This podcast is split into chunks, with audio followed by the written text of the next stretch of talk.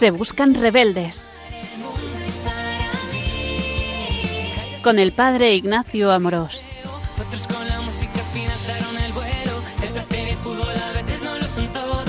Un cordial saludo a todos los oyentes de Radio María. Soy el Padre Ignacio Amorós.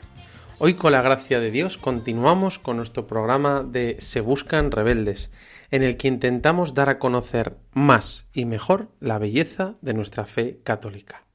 Y continuamos con este segundo curso, esta segunda temporada de nuestro programa de Se Buscan Rebeldes que hemos llamado Tocar a Dios hoy, los sacramentos de la Iglesia. Los últimos dos programas hablamos del Adviento, de la Navidad, y ahora que comienza el año, quiero compartiros una alegría y es que hemos publicado un nuevo libro de Se Buscan Rebeldes que se titula Tocar a Dios, los sacramentos de la Iglesia hoy, de la editorial Nueva Eva, y que trata sobre los sacramentos. Y estoy muy contento porque hemos preparado este libro pues con mucho cariño para dar a conocer mejor los sacramentos de la Iglesia y en el fondo lo que hemos estado haciendo en este programa en Radio María este año lo hemos presentado en muchos sitios. Bueno, estoy muy contento de este trabajo que podemos hacer para, para dar catequesis, para dar doctrina. De alguna forma, estamos viendo eh, lo que en esta segunda temporada Se Buscan Rebeldes hemos eh, llevado a cabo en Radio María. Este libro es una exposición de los sacramentos, que son los regalos que nos ha dejado Dios para recibir su gracia, intentando explicarlo con un lenguaje actual. Para aquellos que quieran seguir los programas de Radio María y ver las referencias por escrito, las pueden encontrar en este libro. Como hemos intentado hacer a lo largo de este programa, hemos intentado explicar los sacramentos de la Iglesia, pero no siguiendo un esquema clásico de la teología sacramentaria, institución, ministro, sujeto, efectos, etcétera, ¿no? Sino que hemos partido las preguntas que se hace la gente hoy sobre los sacramentos y hemos ido a contestarlas incluyendo la doctrina de la Iglesia sobre cada sacramento que es tan bella y profunda. Entonces, preguntas como ¿por qué confesarse con un sacerdote? ¿Por qué casarse por la Iglesia? ¿Por qué bautizar a los niños si no tienen uso de razón? ¿Por qué ir a misa si me aburro? En fin, desde estas preguntas y muchas más, que hemos visto que es lo que se busca en Google, en YouTube, y te preguntan los jóvenes y todas las personas, desde estas preguntas vamos ofreciendo la explicación católica. Y el libro incluye códigos QR con vídeos en 4K, imágenes de cuadros especialmente relevantes para destacar la vía pulcritudinis, la vía la belleza, frases destacadas, recuadros del texto del magisterio, de los padres de la iglesia o de los santos, en fin, estamos muy contentos de poder ofrecer este libro que además ha prologado Monseñor José Ignacio Munilla, al que le queremos mucho y le seguimos de hace años en Radio María, ¿no? en el Catecismo y tantos otros programas. Y bueno, le pido a Dios que nos ayude a conocer más y mejor los sacramentos de la Iglesia. Como dice el Catecismo, son las obras maestras de Dios. Tocar a Dios. Los sacramentos de la Iglesia hoy, de la editorial Nueva Eva. Bueno, esperamos que os guste y que lo podamos aprovechar. El primer de nuestros libros fue La Revolución de Dios, el querigma, ¿no? Y el segundo es Tocar a Dios en los sacramentos. Además tiene una portada que hemos elegido, la obra de Miguel Ángel la Capilla Sixtina, de cuando se tocan, ¿no? El dedo de Dios con el dedo del hombre, pues bueno, esperemos que nos ayude. Y ahora al comenzar el año seguimos con esta exposición de los sacramentos y vamos a empezar con el gran sacramento, sacramento sacramentorum, el sacramento de los sacramentos, que es la Eucaristía, fuente y culmen de la vida cristiana. Así que empezamos por todo lo alto. Y hemos titulado este programa El gran drama de la cruz, la Santa Misa explicada. Vamos a intentar dar algunas pistas, ¿ok? Para recordar el sentido y el significado de la Eucaristía. Anteriormente, no sé si lo pudiste escuchar, en un programa hablamos sobre las tres dimensiones de la Eucaristía, recordando pues eh, de, sobre este sacramento, los sacramentos, que tiene tres dimensiones esenciales, sacrificio, banquete o comunión y presencia o sagrario. Estas tres dimensiones se, se complementan mutuamente y nos ayudan a profundizar en el conocimiento de la Eucaristía y a vivirla mejor. Hoy vamos a hablar detalladamente de la Santa Misa como sacrificio que se renueva sacramentalmente. Pero quiero comenzar con una historia que me parece impactante. Es sobrecogedora la historia de un pastor protestante que quizá conozcas, que rompía rosarios de la Virgen porque le parecían una aberración católica, hasta que un día Todo cambió en su vida al entrar en una iglesia católica mientras se celebraba la Santa Misa y experimentó que estaba, como él escribió, en el cielo ahora mismo. Se trata de Scott Hahn, a lo mejor le conoces. El doctor Hahn se convirtió a Jesucristo cuando era un adolescente y llegó a ser un pastor protestante, muy versado en las escrituras y con unas grandes dotes de dialéctica y predicación. Le tenéis que ver predicar, está en YouTube, en redes, fantástico. El doctor Hahn recibió su educación en un seminario presbiteriano en Virginia, en Estados Unidos, en el que se impregnó de la sabiduría de la Biblia, como evangélico, calvinista. Él estaba convencido de que la Iglesia Católica era un error y hacía alarde de haber convertido a algunos católicos a la pureza del cristianismo y de la sola escritura. Comenzó su conversión cuando él, con su mujer Kimberly, entendieron que la contracepción era contraria a la ley de Dios y le inquietaba saber que las enseñanzas de la Iglesia Católica concordaban con lo que él pensaba, fíjate. En un libro fascinante titulado Roma Dulce Hogar, cuenta cómo un factor clave para su conversión fue su investigación sobre la llave que él le llamaba de la Biblia, que es la alianza. Con todo, un día sucedió un hecho que cambió su vida para siempre. Él era un ministro presbiteriano, recuerda, y se presentó de incógnito en una iglesia católica para presenciar su primera misa. Le había llevado ahí la curiosidad, y todavía no estaba seguro de que fuera una curiosidad sana. Estudiando los escritos de los primeros cristianos, había visto cómo la Biblia era incomprensible si la separaba de la misa. Por eso quería ver lo que era, lo que era esto, pero prometiéndose que ni se arrodillaría ni tomaría parte de ninguna idolatría. Bueno, Scott Hahn se presentó en la parte de atrás de la cripta, en la penumbra, viendo cómo delante de él se situaban un buen número de fieles, hombres y mujeres. Sonó una campana y todos se pusieron en pie mientras el sacerdote aparecía por una puerta junto al altar. Para él la misa era el mayor sacrilegio que un hombre podía cometer. Él decía, volver a sacrificar a Jesucristo, qué barbaridad se quedó sentado con su Biblia abierta junto a él. Y escribe Scott Hahn. Sin embargo, a medida que avanzaba la misa, algo me golpeaba. La Biblia ya no estaba junto a mí, estaba delante de mí, en las palabras de la misa. Una línea era de Isaías, otra de los Salmos, otra de Pablo. La experiencia fue sobrecogedora. Quería interrumpir en cada momento y gritar, ¡eh! ¿Puede explicar en qué sitio de la escritura sale eso? Esto es fantástico. Él permanecía de observador al margen hasta que, dice él, oía al sacerdote pronunciar las palabras de la consagración. Esto es mi cuerpo, este es el cáliz de mi sangre. Entonces toda mi duda se esfumó. Mientras veía al sacerdote alzar la hostia, sentí que surgía en mi corazón una plegaria como un susurro. Señor mío y Dios mío. Desde ese momento era lo que se podría llamar un caso perdido. No podía imaginar mayor, mayor emoción perdón, que la que habían obrado en mí esas palabras. La experiencia se intensificó cuando un momento después oí a la comunidad recitar Cordero de Dios. Estaba en la fiesta de bodas que describe San Juan al final del último libro de la Biblia. Estaba en el trono celestial, donde Jesús es aclamado eternamente como Cordero no estaba preparado para esto. Sin embargo, estaba en misa.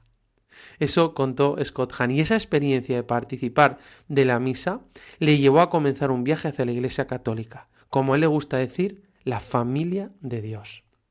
Comenzó a leer los padres de la Iglesia y a conocer más sobre la doctrina católica, hasta que decidió pedir la entrada en la Iglesia Católica.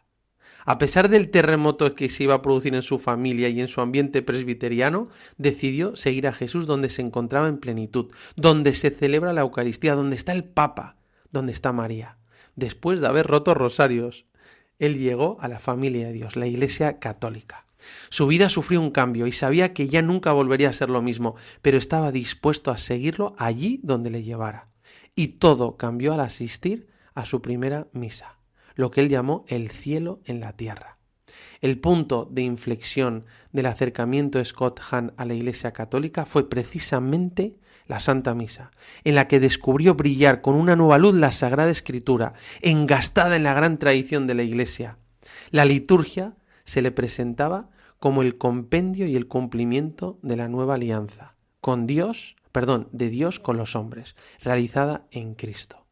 Muchas veces tú y yo, que quizá hemos vivido la fe desde pequeños, pues estamos acostumbrados a participar de la misa, pero realmente es fascinante.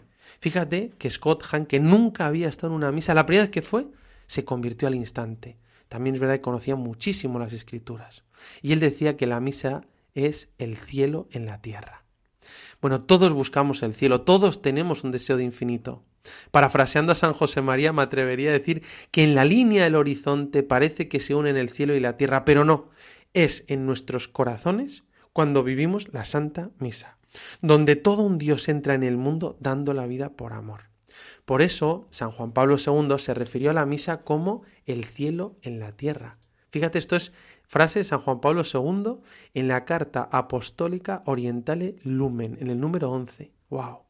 En el que, decía él, los hombres nos podemos introducir a través de signos, posturas, música, incienso, palabras, en el misterio de Dios. Y bueno, muchas veces me han dicho, pero es que me aburro en misa, no quiero ir a misa, no saco nada de la misa. Y estoy convencido que a ti y a mí a veces nos ha podido pasar que hemos dejado de ir a misa porque nos aburríamos y no entendíamos lo que pasaba en la misa. ¿Por qué no sacamos nada de la Santa Misa? Porque pues porque no llevamos nada a la misa. Para aprovechar y sacar el máximo de la Santa Misa debemos llevar dos cosas, conocimiento y amor. Conocimiento y amor de lo que está sucediendo y lo que yo tengo que llevar. San José María escribió, la misa es larga, dices, y añado yo, porque tu amor es corto. Cuando era pequeño, quedábamos con mis tíos y mis primos para ver los partidos de fútbol. Y a veces venía a ver el, partido alguna persona que no tenía el más mínimo interés por el fútbol. Por eso no disfrutaba ni sacaba nada del partido.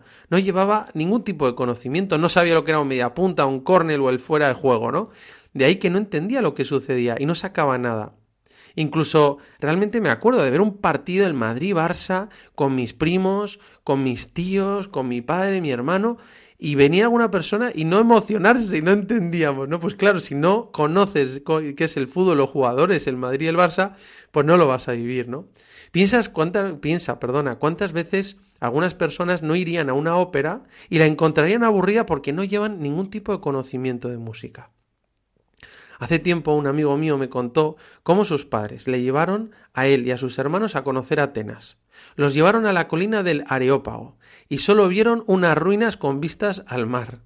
Y fíjate, después de un par de minutos sacaron el móvil y se pusieron a escribir mensajes, a whatsappear, a ver Instagram. Su padre les dijo, ¿pero no entendéis dónde nos encontramos? Este es el sitio donde Sócrates defendió la verdad antes de ser envenenado, donde dijo es mejor sufrir la injusticia que cometerla. Este es el lugar donde San Pablo dio ese gran discurso a los senadores de Atenas sobre el Dios desconocido.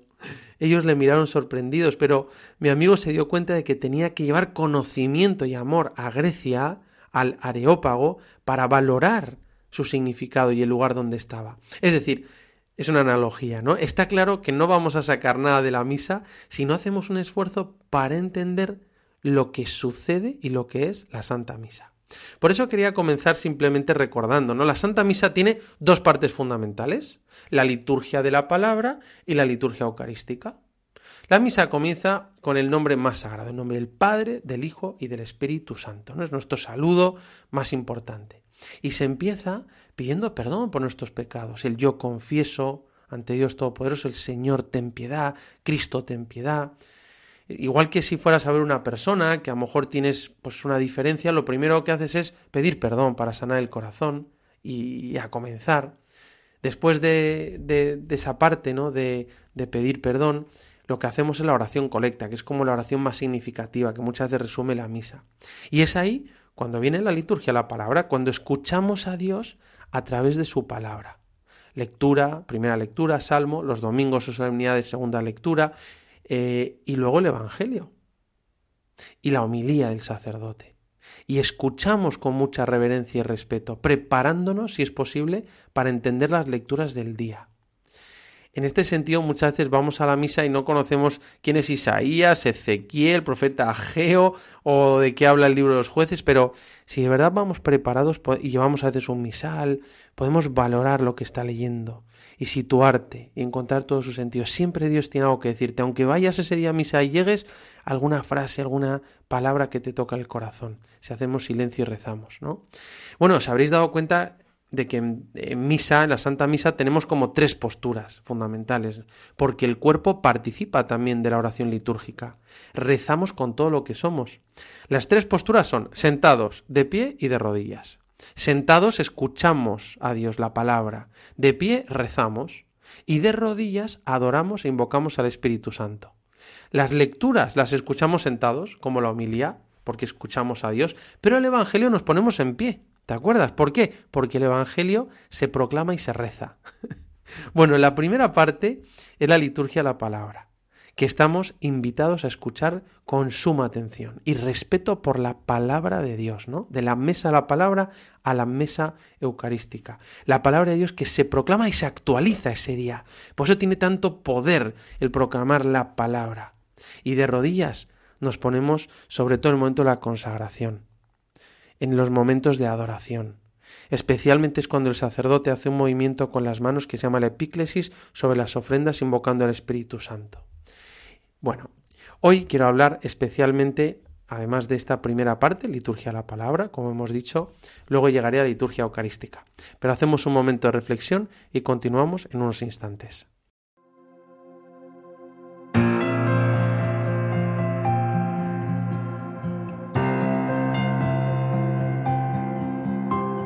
Presente estás en este pan con toda tu divinidad, tu corazón, tu palpitar. Presente estás, lo creo, Señor. Bajaste del cielo a este la vida eterna hoy me das.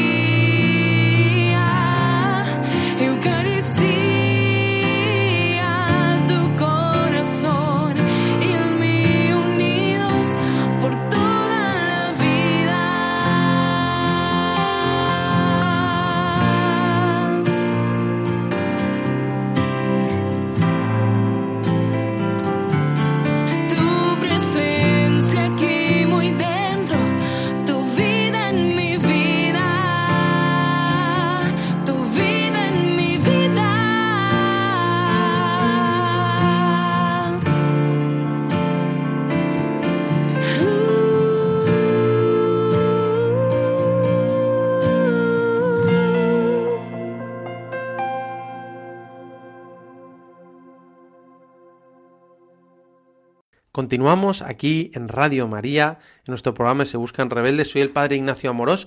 Hoy estamos hablando de la Santa Misa, la Santa Misa explicada. Hemos hablado de las dos partes de la misa, liturgia la palabra, liturgia eucarística. Y hoy quería llevarte a la liturgia eucarística y ver cómo podemos entender mejor lo que sucede en la misa. Yo voy a tomar pie sobre todo del venerable Fulton Sheen y su explicación maravillosa sobre este misterio de amor que es la Eucaristía. Por eso vamos a intentar llevar conocimiento. Hemos dicho que para aprovechar la misa hay que llevar dos cosas, conocimiento y amor. Vamos a intentar ver qué es la misa.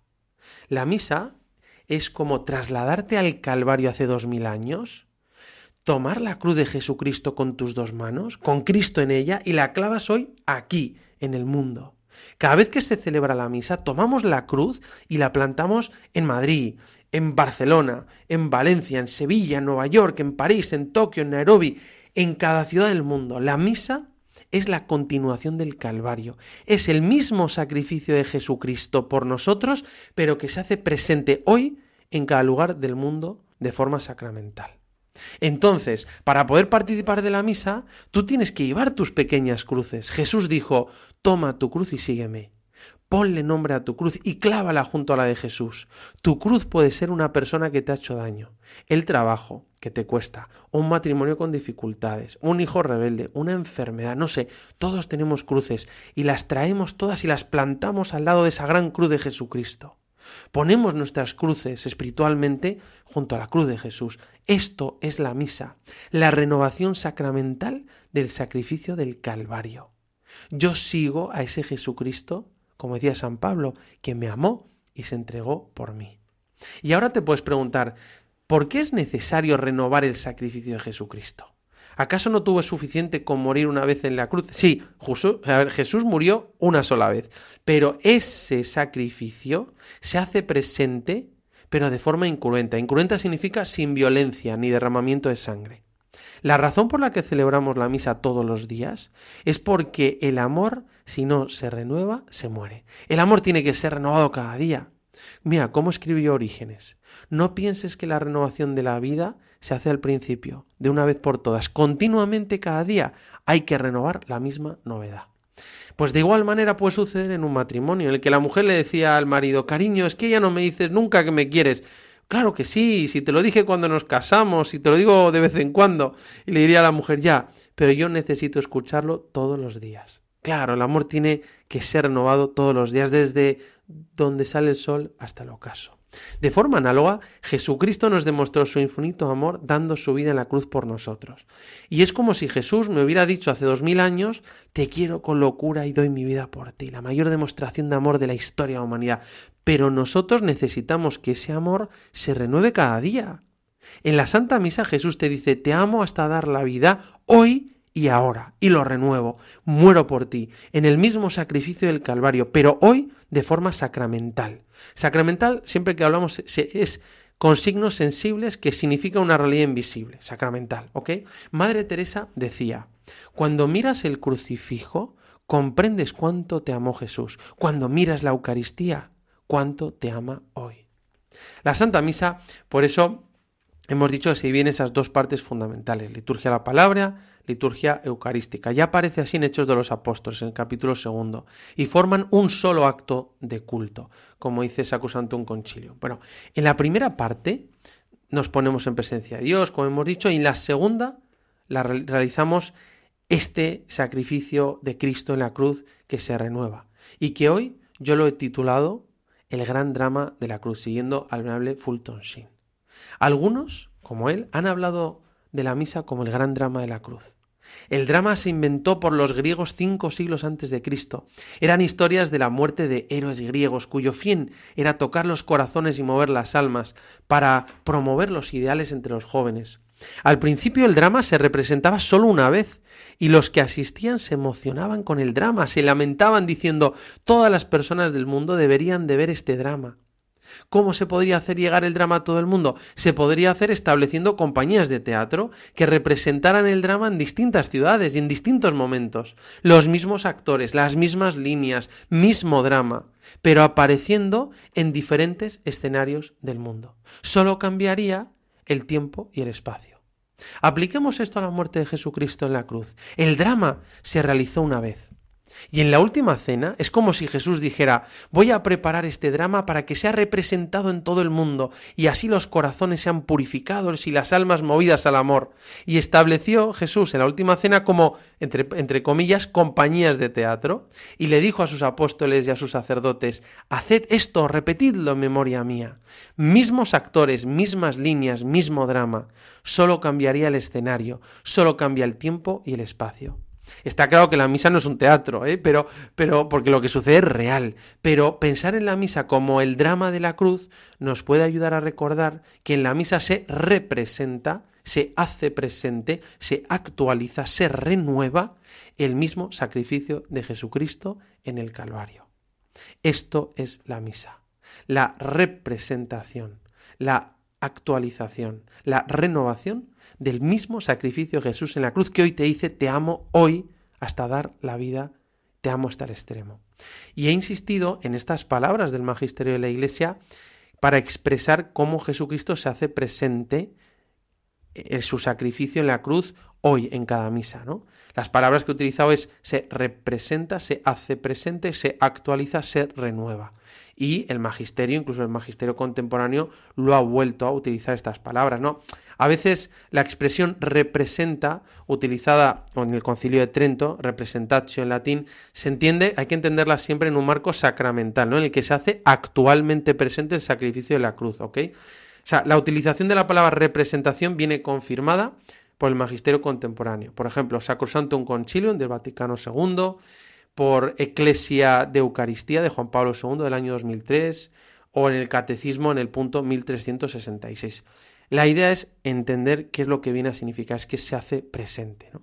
Qué bonito como tú y yo podemos entender la misa como ese gran drama que sucedió en la cruz y puede ayudar ver que ese gran drama tiene como tres actos y tú puedes participar de la misa viviendo en tu persona cada acto del drama de la cruz. Sígueme en estos tres actos. Primer acto, te ofreces con Cristo. Esto es el ofertorio, en el que bajo las especies del pan y del vino te entregas a Dios con Cristo como haríamos en nuestra vida cuando nos enamoramos y queremos ofrecer algo de valor a la persona que amamos.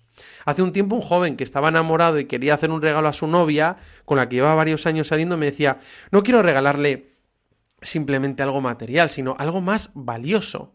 Algo que signifique mi deseo de darle toda mi vida a ella y hacerla feliz. Le voy a regalar mi tiempo comprometido le voy a pedir que se case conmigo. Le entregaba su vida. Bueno, de manera análoga, en el ofertorio llevas toda tu vida a Dios y dices, quiero unirme a Jesucristo en su gran acto de redención del mundo. Y por eso cuando el sacerdote presenta los dones en el altar, se está ofreciendo a Dios toda la creación, todos los dones, todas nuestras vidas. Y a través de los signos del pan y del vino, nos ofrecemos todos juntos con Cristo.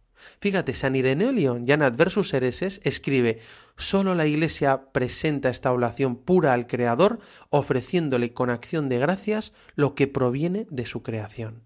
O sea, cuando comienza la misa es como si Dios mira, mirara desde el cielo y dijera, deseo ofrecerme cada día por los hombres para demostrarles mi amor. Yo no puedo morir otra vez en esta naturaleza que tomé de María, porque esta naturaleza ha sido glorificada, pero Lucas, Ana, Pedro, Lucía, ¿me darías tu naturaleza humana? ¿Me ofrecerías tu vida y así yo poder morir hoy en ti? Y fíjate, ¿cómo nos ofrecemos a Dios en el ofertorio? No solo estando presente, sino usando signos de pan y de vino.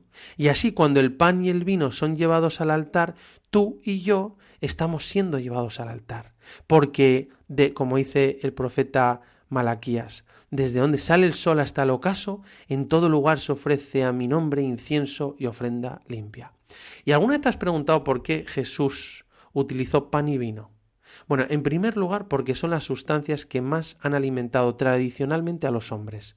Y cuando llevamos aquello que nos alimenta y nos da vida, estamos llevando nuestra propia vida también estamos llevando parte de la creación, pan y vino, y le decimos a Dios, estos elementos de la creación van a ser santos solo para ti, y un día habrá un cielo nuevo y una tierra nueva, y toda la creación será tuya por completo, pero por ahora este es el primer fruto de una total entrega de la creación a Dios. Además, no hay dos sustancias que mejor representen la unidad que el pan y el vino. De la multiplicidad de granos de trigo surge la unidad del pan, y de la multiplicidad de la vid surge la unidad del vino. Así nosotros, que somos muchos, nos ofrecemos como un solo corazón y una sola alma con Cristo. De la multiplicidad de nuestras ofrendas surge la unidad del cuerpo místico de Cristo, la unidad de la familia de Dios, del Christus totus, como diría San Agustín. Qué manera tan bonita de representar que todos juntos nos estamos ofreciendo a Dios. Esto ya lo escribió San Cipriano. Mira lo que escribió.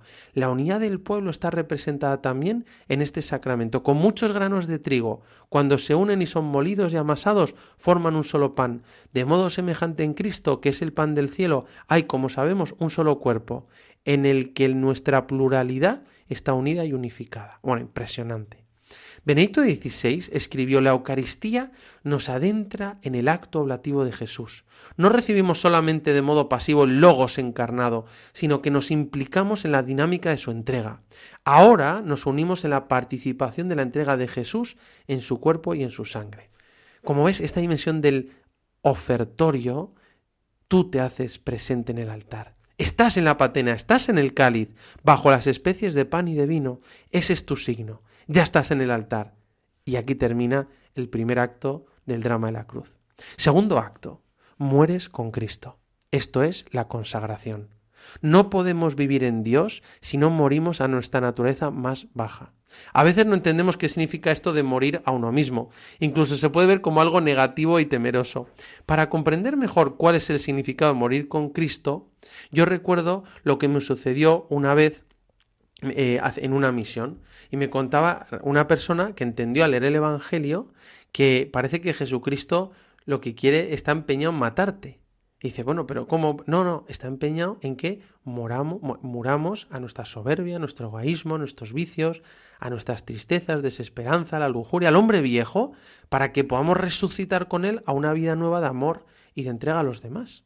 Por eso, Jesucristo en la consagración está representando su muerte y nosotros estamos con Él, por lo que morimos con Él. ¿Y cómo morimos con Cristo en la consagración? Bueno, primero de todo, ¿cómo representamos en la consagración de la misa la muerte de Jesucristo? Recuerda, ¿cómo murió Jesús en la cruz? Pues murió hasta derramar la última gota de su sangre. Todas sus llagas eran como fuentes de las que brotaban sangre. Jesús murió al separar cuerpo y sangre. Nosotros actualizamos la muerte de Cristo por la consagración separada de pan y de vino. El sacerdote no dice, esto es mi cuerpo y mi sangre, no, eso significaría vida, sino que dice primero sobre el pan, esto es mi cuerpo, y luego sobre el vino, esta es mi sangre. Cuerpo y sangre separados, ¿qué significa? Muerte. Jesús te dice, estoy muriendo por ti hoy, ahora. Esta consagración separada de pan y vino es la forma en la que Cristo actualiza su muerte en la cruz de forma sacramental. Así ya aparece, por ejemplo, en la Suma Teológica en la tercera parte, en el Concilio de Trento. Por eso es la consagración separada de pan y vino que representa sacramentalmente que Cristo muere y renueva su muerte por amor a ti y a mí. Y en ese momento es como si Dios nos preguntara, ¿quieres participar de lo que está sucediendo? Nosotros estamos con Él, porque hemos ido en el ofertorio, nos hemos ofrecido y podemos morir con Él. Morir a aquellas cosas malas de nuestra vida. Soberbia, avaricia, egoísmo, lujuria, envidia, todo el hombre viejo que nos esclaviza, para así renacer después a una vida nueva de amor y de entrega a los demás. Luego, en el momento de la consagración, estamos invitados a decir también, esto es mi cuerpo, esta es mi sangre, muero por ti, Señor. Este es el segundo significado de la consagración. El primer significado de las palabras de la consagración lo sabemos, es que el pan y el vino se convierten en el cuerpo y en la sangre de Jesús y, representan o actualizan la muerte de Cristo. Pero hay un segundo significado para que podamos participar de ese momento. En el momento de la consagración podemos decir, este es mi cuerpo, esta es mi sangre. No me importan ahora los accidentes de mi vida, mis obligaciones y ocupaciones son especies. Dejemos que permanezcan así como permanecen las especies de pan y de vino. Pero lo que soy sustancialmente, cuerpo, alma, inteligencia, voluntad, todo lo que soy te lo entrego, Jesús. Estoy muriendo contigo, Señor.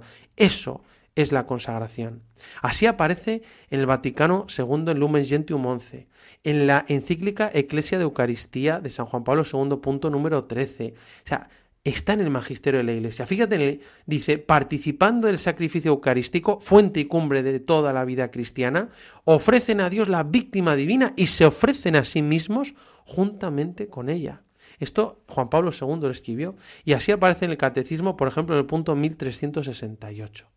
Y aquí, esto luego lo que, lo que sucede después de la consagración es la, todo ello es la anamnesis, ¿no? que la Iglesia realiza el memorial de Cristo, pasión, muerte y resurrección. O sea, en el momento de la consagración vais a ver que el sacerdote hace un movimiento con las dos manos, como decíamos antes, sobre las ofrendas. Es como una paloma, ¿no? que sobrevuela, que se llama epíclesis. Implora la fuerza del Espíritu Santo para que los dones que se han presentado queden consagrados, es decir, o eucaristizados, como decían los padres de la Iglesia, se convierten en el cuerpo y sangre de Cristo. Y para que la víctima inmaculada que se va a recibir en la comunión sea para la salvación de quienes la reciban. ¿Y qué hacemos? Nos ponemos de rodillas como signo de adoración y de invocación al Espíritu Santo. El momento de la consagración se ha representado la muerte de Jesucristo, este gran acto de amor de Jesucristo que tú y yo queremos participar y se produce como una autopista entre el cielo y la tierra. Como decía el Beato Carlo Acutis, la Eucaristía es mi autopista al cielo, me encanta. Es como un movimiento descendente, catabático. Dios Padre quiere dar su amor a los hombres a través de la cruz de Jesucristo en su amor, que es el Espíritu Santo, y a la vez los hombres quieren hacer llegar su ofrenda a Dios Padre con un movimiento ascendente, anabático a través de la cruz de Jesucristo en el amor del Espíritu Santo. Es un movimiento de arriba a abajo, un movimiento de amor trinitario. Y así Dios nos da aquello que necesitamos para este día, con su gracia y con su amor. Y tú le puedes dar gloria a Dios. Es como el cielo en la tierra, como decía Scott Hahn al principio, como lo llamaba San Juan Pablo II. Se llama oblación esta parte, ofrecer este memorial al Padre en el Espíritu Santo la víctima inmaculada que es Jesucristo. Y los fieles se ofrecen a sí mismos. Y entonces se está ofreciendo la misa, no la consagración, se ofrece todo al Padre por el Hijo en el Espíritu Santo y el Padre nos da su amor, el Espíritu Santo por el Hijo y en esa autopista del cielo invocamos a los santos, a María, a los santos, a los difuntos, a todos y terminamos por todo lo alto con la, con la oxología diciendo por Cristo, con él y en él, a ti, Dios Padre Omnipotente, en la unidad del Espíritu Santo, todo honor y toda gloria por los siglos de los siglos. Amén. Es la apoteosis, ¿no? Digamos, es como el punto máximo. Y ahí termina el segundo acto. Eh, Santa Edith Stein, Santa Teresa Benedicta de la Cruz, escribió en la ciencia de la cruz y escribió lo siguiente, dice, el morir con Cristo y resucitar con Él se hace factible para todos los fieles y particularmente para los sacerdotes en el santo sacrificio de la misa. El sacrificio de la misa, según la doctrina católica, no es otra cosa sino la renovación del sacrificio de la cruz. Para quien lo ofrece con fe viva y toma parte en él, vuelve a repetirse lo que en el Gólgota aconteció. Qué bien lo expresa esta santa. Y aquí termina el segundo acto. Y ahora comienza el tercer y último acto. Pero hacemos un momento de reflexión y continuamos en unos instantes.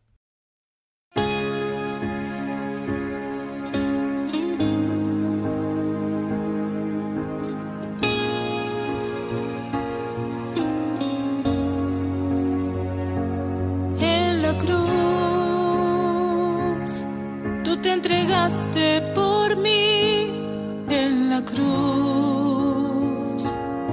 Abriste tu corazón, oh Jesús, y ahora vivo gracias a ti en la cruz. Quisiera permanecer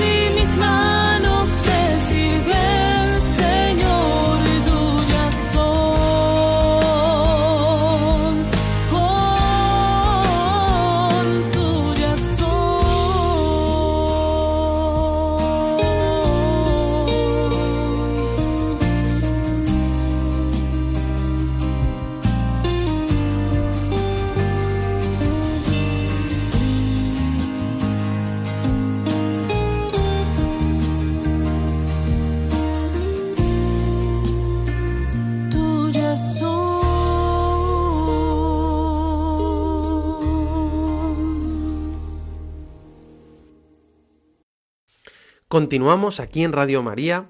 Estamos hoy en nuestro programa El Drama de la Cruz, la Santa Misa Explicada.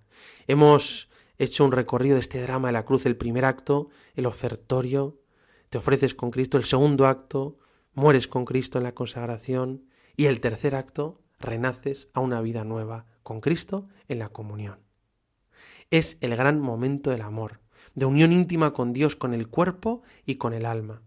Para entender lo que sucede en la comunión, podemos hacerlo a través de una analogía con la jerarquía de la naturaleza, en la que nos encontramos cuatro grados de vida. Fíjate, elementos químicos, vegetales, animales y seres humanos. Así lo explicaba Fulton Sheen. Los elementos químicos, la luz, el agua, el carbono, para poder participar de la vida superior de las plantas que se nutren y crecen, deben morir a sí mismos y dejarse comer por las plantas. Para que las plantas puedan participar de la vida superior de los animales que poseen automovimiento y conocimiento sensible, deben morir a sí mismas y dejarse masticar y comer por los animales.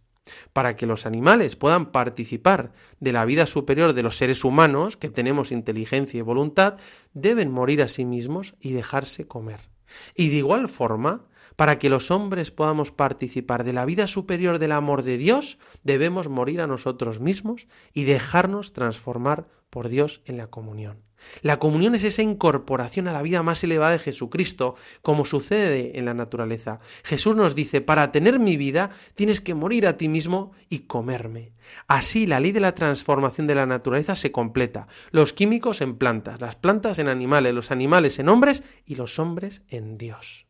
Ahora tenemos su vida en nosotros, cuando comulgamos, y podemos decir con San Pablo, ya no soy yo, es Cristo quien vive en mí.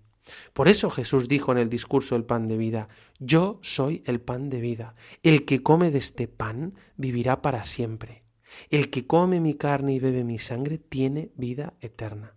Sucede lo mismo con una madre y su bebé, ¿verdad? Que le dice de forma cariñosa, te quiero tanto que te comería. Por eso nosotros queremos tanto a Dios que deseamos comernos a Dios y lo hacemos sacramentalmente. Por eso realmente es esta lo que sucede es que entras en esta unión íntima con Dios.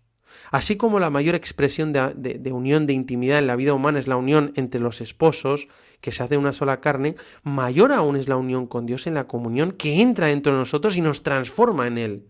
Como decía el, el Beato Carlo Acutis después de comulgar, que me encanta, Jesús, ponte cómodo, estás en tu casa. Te invito, ¿no? A recordar esta jaculatoria para cuando vayas a misa. Santo Tomás de Aquino decía, el verdadero efecto de la Eucaristía es la transformación del hombre en Dios. Y San Francisco de Sales escribió, nos hacemos uno con Dios con el alimento, como el alimento con el cuerpo, decía San Francisco de Sales. En el siglo II llamaban a la Eucaristía medicina de inmortalidad, fármacon de inmortalidad. Así lo expresó San Ignacio de Antioquía, porque es la medicina para sanar nuestra alma y, y así poder tener y vivir vida sobrenatural. Escribió San Ignacio Antioquía, fíjate, decía, pan que es medicina de inmortalidad, fármaco de inmortalidad, antídoto para no morir y alimento para vivir en Jesucristo por siempre. En este tercer acto nos encontramos además con uno de los gestos más importantes de la misa que se llama la fractio panis, la fracción del pan. Así es como los primeros cristianos se referían a la Eucaristía. No decían, oye, vamos a misa el domingo. No decían, vamos a la fractio panis. Así aparecían hechos de los apóstoles. Un elemento esencial en el que Jesús, en la fractio panis, se destroza para darse a los hombres y se da en alimento para que participemos de su cuerpo y nos transformemos en él. Ese partir, esa acción de entrega. No es, no es solo partir para distribuir, es entrega. En el Antiguo Testamento los sacrificios y las alianzas se hacían dividiendo una víctima, de modo que los dos contrayentes atravesaran esa víctima partida. Aparece en Génesis 15. En el gesto de la fracción del pan hemos conservado ese significado, ese pacto de alianza con Dios a través de un sacrificio y atravesamos la víctima en orden a alcanzar la salvación. Y es el momento del Cordero de Dios. Es una realidad muy importante en la Sagrada Escritura, porque el Cordero de Dios contiene todo el significado de una víctima ofrecida en purificación por los pecados, cuyo sacrificio se contempla en una tensión escatológica. Bueno, ¿esto qué es? Brevemente, podemos decir algunas pinceladas para valorar el momento del Cordero de Dios antes de comulgar y su profundo significado. Mira, el Cordero de Dios remite al sacrificio de expiación del Yom Kippur judío. El sumo sacerdote, ¿qué, qué sucedía, no? El, sumo sacerdote arrojaba los pecados del pueblo sobre un cabrito que era enviado al desierto y sacrificado, y entraba con esa sangre en el Santa Santorum. O sea, recordamos cuando Moisés impone sus manos sobre un cordero, traspasándole todos los pecados del pueblo de Israel de ese año, para que esté tres días por el desierto y al final termine comido como por un león. Ahora aparece el Cordero de Dios, que ha tomado sobre sí los pecados de todos los hombres, de toda la historia, y los hace desaparecer. Es el Cordero. Encontramos este rito sacrificial definitivo. En el Antiguo Testamento los sacrificios, las alianzas, los pactos se hacían dividiendo una víctima y con su sangre. Sea, en el primitivo judaísmo, la expresión del compromiso de los contrayentes del pacto de la alianza se hacía dividiendo una víctima de modo que los dos atravesaban ese animal partido, ¿no? Eh, que es lo que hemos conservado al partir la hostia consagrada, que es ese pacto de alianza con Dios que solo Cristo, el Cordero de Dios, sin pecado, es capaz de realizar. Es el Cordero que luego aparece al final de la Biblia en el Apocalipsis, cuando nos habla de la vida eterna como el banquete de bodas del Cordero. ¿Y qué se dice en la Santa Misa? Eche años dei. Este es el Cordero de Dios. Así como venía profetizado por Isaías en el libro la Consolación, y como lo dijo San Juan Bautista señalando a Jesús, dijo, He aquí el Cordero de Dios, que quita el pecado del mundo. Se dice eche años dei. En latín, eche es una partícula que significa señalar algo con mucha fuerza, con intensidad. He aquí, ¿no? Mira esto, eche como cuando uno va a un atardecer en un acantilado y señala el sol que está en lo alto y dice, eche, ¿no? He aquí. Pues el eche años de él, este es el cordero, he aquí el cordero de Dios, este es el cordero de Dios, es la mostración del cuerpo de Cristo en la misa. Se muestra el sol por excelencia, con toda la fuerza que puede expresar la liturgia, ¿no? La presentación de la hostia consagrada con su forma redonda, porque está la gloria de Dios, pero a la vez partida, porque está sacrificado. Bueno, ¿y, se, ¿y qué se contesta? Dichosos los invitados a la boda del Señor. ¿no? aquí, este es el Cordero de Dios que quita el pecado del mundo. Y me recuerda todo el Antiguo Testamento, el Cordero que se lleva los pecados, y el Cordero señalado por Juan el Bautista. Este es Jesús, y el Cordero del banquete de bodas de, del, perdón, el banquete de bodas del Cordero del Apocalipsis. Está en toda la Escritura. Y si de, este es el Cordero de Dios que quita el pecado del mundo, dichosos los invitados. Y la traducción sería al banquete de bodas del Cordero. Qué bonito, es una, es una boda, ¿no? Es, es, es, unirnos a Dios. Estamos invitados a unirnos a Dios definitivamente, en la unión más estrecha posible, encaminándonos al cielo. Por aquí va el sentido del Cordero de Dios, que quita los pecados del mundo, que nos alimenta y que nos abre las puertas de la eternidad, el cielo en la tierra, y nos recuerda que la misión de Jesús es salvarnos. Por eso la Eucaristía también se dice que es prenda de la gloria futura el cielo en la tierra, porque pregustamos la felicidad infinita de amor que tendremos en el cielo para siempre. Santa Teresa de Lisieux decía, Dios no baja del cielo todos los días para quedarse en un copón dorado, sino para encontrar otro cielo que, le es infinitamente más querido que el primero, el cielo de nuestra alma, creada a su imagen. Qué bonito, ¿verdad, Santa Teresita de Lisieux? Y finalmente, en este último acto, el sacerdote parte un pequeño trozo de la hostia consagrada y la echa en el cáliz con la sangre de Cristo. Se llama inmixtio. Y además de significar la unión con la misa del obispo tradicionalmente, de igual forma que el cuerpo y la sangre por separado significan muerte, la reunión del cuerpo y la sangre vienen a significar resurrección. Y tú y yo nos unimos a la resurrección de Jesucristo sacramentalmente que se actualiza ahí, como resucitando una vida nueva en la comunión. Dejamos atrás nuestro hombre viejo y renacemos a una vida nueva. Y cuando vayas a comulgar, yo te invito a que hagas una comunión espiritual, a que te llenes de deseos de recibir a Jesús. Decía, ¿no? El santo Curedas, también Santa Teresa de Jesús, cuando vayas a comulgar, piensa lo indigno que eres. No soy digno, Señor, de que entres en mi casa, con mucha humildad. Pero después, llénate de deseos. Pero, Señor, deseo que entres en mi corazón, en mi vida, que me transformes. Y cuando vayas a comulgar, puedes hacer una comunión espiritual. Ahí en la fila de la, de la comunión, que vayas rezando, que vayas concentrado, que vayas no mirando a la gente, sino voy a recibir a Jesús y puedes hacer una comunión espiritual. A mí me gusta una que me enseñó mi madre pequeño que dice, yo quisiera, Señor, recibiros con aquella pureza, humildad y devoción con que os recibió vuestra Santísima Madre, con el espíritu y fervor de los santos. Y así te vas preparando. También me gusta mucho, y lo procuro hacer, repetir esa oración que es de Adviento propia, es decirle, Maranatá, ven Señor Jesús, ¿no? El, el penúltimo versículo de la Biblia. Y hay un consejo que también me encanta, que lo aprendí San Luis María Griñón de Montfort en el Tratado de la verdadera devoción de la Virgen María. Y él dice que cuando vayas a comulgar, le pidas a la Virgen María prestado su corazón, su inmaculado corazón, porque Dios baja del cielo de la forma más mm, encantado cuando es al corazón de María. Fíjate cómo lo escribe, dice, suplica a esta bondadosa madre que te preste su corazón para recibir en él a su hijo con sus propias disposiciones. Hazle notar cuánto importa la gloria de su hijo que no entre en un corazón tan manchado e inconstante como el tuyo, que no dejaría de menoscabar su gloria y hasta llegaría a apartarse de él, pero que si ella quiere venir a morar en ti para recibir a su hijo, puede hacerlo, por el dominio que tiene sobre los corazones, y que su hijo será bien recibido por ella sin mancha ni peligro de que sea rechazado. Y aquí termina el tercer acto del, del gran drama de la cruz. Te has ofrecido con Cristo en el ofertorio, mueres con Cristo en la consagración y resucitas a una vida nueva o renaces a una vida nueva en la y en la comunión y participas de ese banquete que alimenta tu alma, que alimenta tu vida cristiana. Este es el gran drama de la cruz, la Santa Misa, como enseñó el, Concilio Vaticano II, es la fuente y cumbre de la vida cristiana. De este acto de amor de Jesucristo, que se renueva todos los días sacramentalmente, brota todo nuestro amor y toda nuestra vida. Y participando de sus tres actos, la misa se convierte en la meta o la cumbre, donde vamos a ofrecer toda nuestra vida para que llegue a Dios. Como decía San Manuel González, el obispo del sagrario, de los sagrarios abandonados, decía, en la Eucaristía está todo. En la Eucaristía está todo. Recuerdo que una amiga mía me preguntó cuando estaba en el seminario, oye, vosotros en el seminario, ¿a qué os dedicáis? dije, bueno, rezamos, vamos a misa, estudiamos, hacemos vida de comunidad, apostolado, deporte.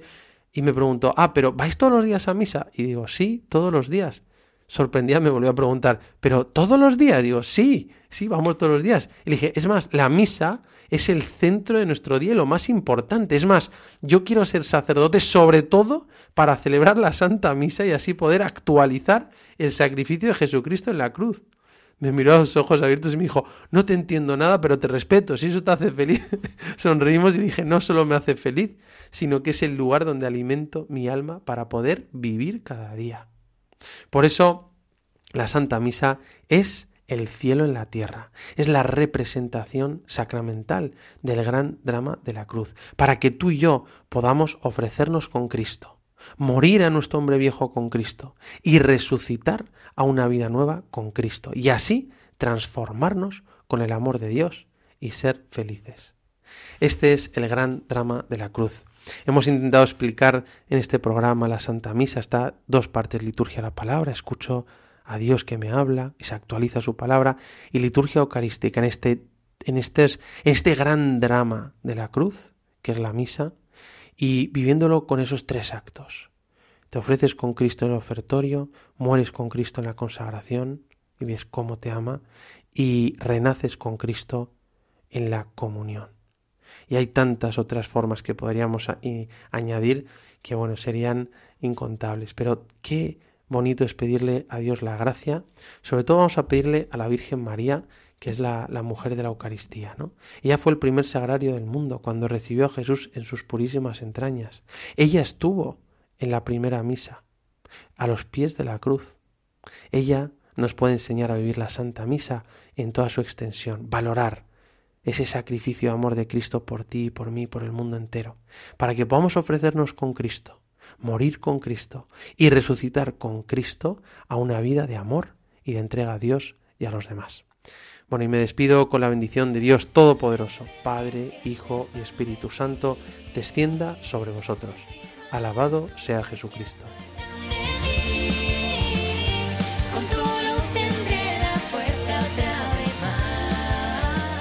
Se buscan rebeldes.